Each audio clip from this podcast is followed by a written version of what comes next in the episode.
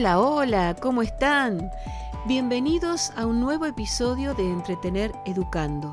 Soy Laura y aquí estoy para contarles un poco sobre cultura general, tradiciones, usos, costumbres y curiosidades.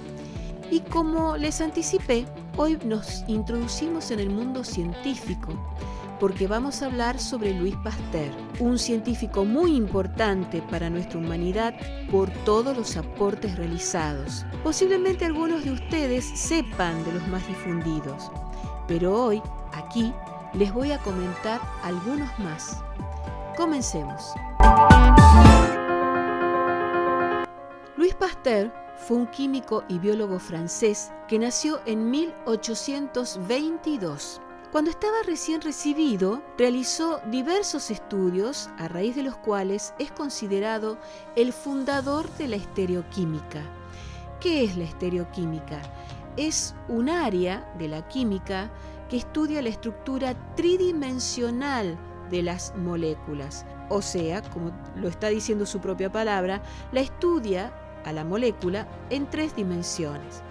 Ustedes quédense tranquilos, ya saben que en Entretener Educando no profundizamos en temas científicos o técnicos, porque si no, ninguno de nosotros entendería nada o algunos entenderían un poco. La idea es que todos comprendamos de qué estamos hablando. Entonces les comento que tras pasar varios años investigando, en 1854 se marchó a la Facultad de Ciencias de Lille esta facultad era bastante especial, bastante particular, porque se había creado en parte como medio para aplicar la ciencia a los problemas prácticos de las industrias de la región, es decir, hacer realmente una ciencia aplicada, proveniente directamente de la facultad que se encontraba en la zona. Y en especial en esta zona existía la fabricación de bebidas alcohólicas. La acidificación del vino y la cerveza había constituido un grave problema económico en Francia y Pasteur contribuyó a resolver este problema. Ustedes saben que son muy famosos los vinos franceses. Bueno, tenían un problema con la acidez del vino, un grave problema. Y Pasteur, en cuanto llegó, se dedicó de inmediato a investigar el proceso de fermentación. Logró demostrar que la producción de alcohol en la fermentación se debe a las levaduras y que la indeseable producción de sustancias como el ácido láctico o el ácido acético que agrian el vino. ¿Cuántas veces hemos probado un vino y le sentimos un sabor justamente avinagrado? ¿No? Un sabor agrio. Bueno, ese sabor se debe a la presencia de organismos como las bacterias. Y demostró que era posible eliminar las bacterias calentando las soluciones azucaradas que se utilizaban al inicio hasta una temperatura elevada. Solucionó un grave problema de la región de Francia. Pero poco a poco Pasteur hizo extensivos estos estudios a otros problemas, como la conservación de la leche, y propuso una solución similar, calentar la leche a temperatura y presión elevadas antes de su embotellamiento. Y a este proceso con el tiempo se lo llamó pasteurización. Actualmente existen todavía envases de leche que dicen leche pasteurizada, aclarando que tienen el proceso de pasteurización, en donde se han eliminado las bacterias que producen una fermentación inmediata en la leche, algo tan, tan importante para la, alimentación, especialmente de los niños, ¿no? Bueno, plenamente consciente de la presencia de microorganismos en la naturaleza, Pasteur emprendió una serie de experimentos diseñados para hacer frente a la cuestión de la procedencia de estos gérmenes, porque existía un gran debate en ese momento. Se preguntaban los científicos si estos gérmenes se generaban de forma espontánea en las propias sustancias o penetraban en ellas desde el entorno, desde afuera. Pasteur estaba seguro que la respuesta era la segunda, provenían del entorno, y decidió demostrarlo. ¿Cómo lo demostró? De la siguiente manera.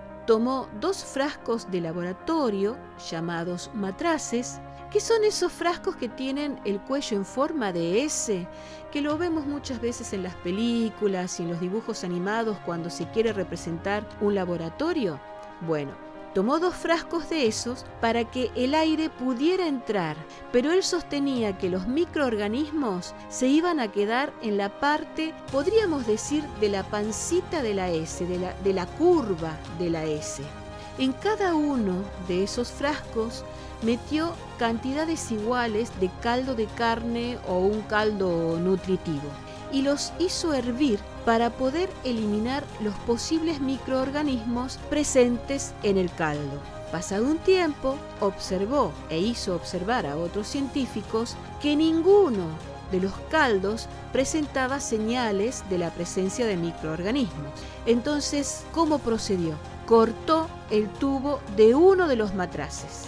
En el matraz abierto en el que había cortado, al poco tiempo el caldo se puso en mal estado, mientras que el que se encontraba con el tubo tal cual, con su cuello en forma de S, permaneció en su estado inicial. De este modo, Pasteur demostró que todo ser vivo procede de otro y nunca por generación espontánea. Gracias a Pasteur, la idea de la generación espontánea fue desestimada del pensamiento científico. Este concepto eh, realmente fue muy importante. Se podría decir que hubo un antes y un después de este experimento y esta demostración que hizo Pasteur. Un antes y un después para la ciencia. Y este concepto, como les decía, se lo llamó teoría microbiana de la enfermedad y fue muy debatido por médicos y científicos de todo el mundo. Pero, eh, reitero, gracias a la experimentación científica de Pasteur, este debate concluyó. Aún se conserva, para aquellos que puedan tener la oportunidad de viajar a París, se conservan en el Museo de Louis Pasteur algunos de estos matraces que el científico utilizó para su experimento. Entonces, como les comentaba, los estudios de Pasteur mostraron que él estaba en lo cierto y que no había un tema de generación espontánea, sino que venían, los gérmenes provenían del, del entorno. Y en el transcurso de su carrera, hizo extensiva esta teoría para explicar las causas de muchas enfermedades. Se considera que con él surgió una nueva ciencia que es la microbiología. Según leí, hay tres padres de la microbiología y Pasteur es uno de ellos. En 1865, Pasteur se marchó de París porque fue convocado para el auxilio de la industria de la seda del sur de Francia, que había sido afectada por una enfermedad del gusano de seda que se llama pebrina. Pasteur experimentó con la cría controlada y demostró que la pebrina no solo era contagiosa, sino también hereditaria. Y la causa de la enfermedad y de la continuidad de la enfermedad sobrevivía en los huevos enfermos. Ese era el problema. Dejaban los huevos enfermos, en consecuencia nacían gusanos enfermos que afectaban a la seda. Por lo tanto, la solución era la selección de los huevos libres de enfermedad. Quizás para muchos puede resultar algo totalmente obvio, pero en ese momento no se daban cuenta que tenían que eliminar también los huevos que estaban enfermos. Aparte, por otro lado, necesitaban un científico que determine cuáles estaban enfermos y cuáles no, o por lo menos que les enseñe a eh, lograr determinar cuáles eran los huevos enfermos. Así que gracias a la adopción de este método, la industria de la seda se salvó del desastre otro aporte más que hizo Pasteur a Francia. También tuvo que ver en la sanación del ganado, que estaba siendo atacado por una enfermedad llamada carbunco, que es una enfermedad mortal para el ganado, y demostró que el carbunco está causado por un bacilo determinado. y sugirió que era posible inducir una forma leve de la enfermedad en los animales vacunándolos con bacilos debilitados, lo que los inmunizaba contra ataques potencialmente letales. Ustedes bien saben que este es el concepto básico de la vacuna, de la famosa vacuna. Pasteur fue un férreo defensor de la, de la vacunación. Sostenía que la vacunación era la base para eliminar muchas enfermedades o por lo menos para no contraerlas. Por lo tanto, dedicó el resto de su vida a investigar las causas de diversas enfermedades y su prevención por medio de la vacunación. Es especialmente conocido justamente por sus investigaciones sobre la prevención de la rabia, llamada también hidrofobia en la especie humana. Una enfermedad terrible y muy contagiosa, que sobre todo en esa época era mortal, porque justamente, justamente no existía la vacuna. Y Pasteur estaba investigando este tema.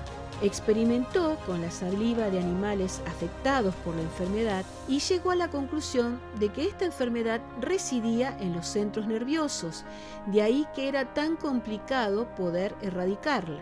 Y esto se cuenta en todas las biografías de Pasteur y se sabe que es realmente verdad. Puede haber algunos detalles magnificados o toques de color como siempre suele ocurrir, pero se sabe que en 1885 llegaron al laboratorio de Pasteur un niño de 9 años y su madre. El jovencito había sufrido graves mordeduras de un perro rabioso.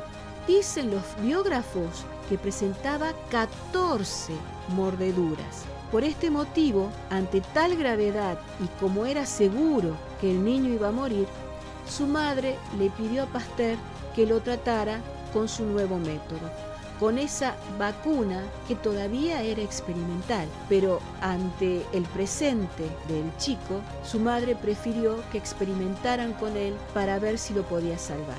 Y así fue. Al final de tratamiento, que duró 10 días, en donde el niño fue inoculado con vacunas, se recuperó y conservó la salud. Desde entonces, miles de personas se han salvado de la enfermedad gracias a este tratamiento. De allí que es muy importante que vacunemos a nuestras mascotas y que los gobiernos se hagan cargo de vacunar a aquellos animalitos que se encuentran en la calle. La rabia es una enfermedad muy peligrosa, no ha sido erradicada del planeta, muchos animales la padecen, animales salvajes prácticamente, en consecuencia la vacunación es importante. Las investigaciones de Pasteur sobre la rabia inspiraron la creación en 1888 de un instituto especial para el tratamiento de la enfermedad en París. Este instituto acabó llamándose Pasteur y fue dirigido por el propio Pasteur hasta su muerte en 1895.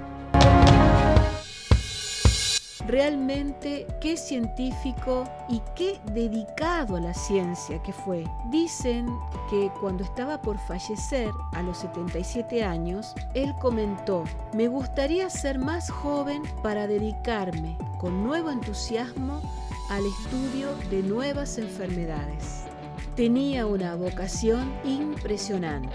Se considera que Luis Pasteur, más que cualquier otra persona, ayudó a aumentar la esperanza de vida promedio a finales de los siglos XIX y principios del siglo XX. Casi nada aumentar la esperanza de vida justamente por la cantidad de investigaciones que realizó y que gracias a esas investigaciones después pudieron erradicar algunas enfermedades o por lo menos podían saber cómo tenían que tratarla. Realmente muy muy importante. Y bueno, como siempre decimos, dando vuelta a la hoja, ¿de qué vamos a hablar en nuestro próximo episodio? vamos a hablar sobre piratas, corsarios, bucaneros y filibusteros. ¿Qué diferencia hay entre ellos? ¿Eran todos ladrones y malos? ¿Todos estaban fuera de la ley? ¿O había algunos que estaban, digamos, apadrinados? Esto lo vamos a ver en el próximo episodio.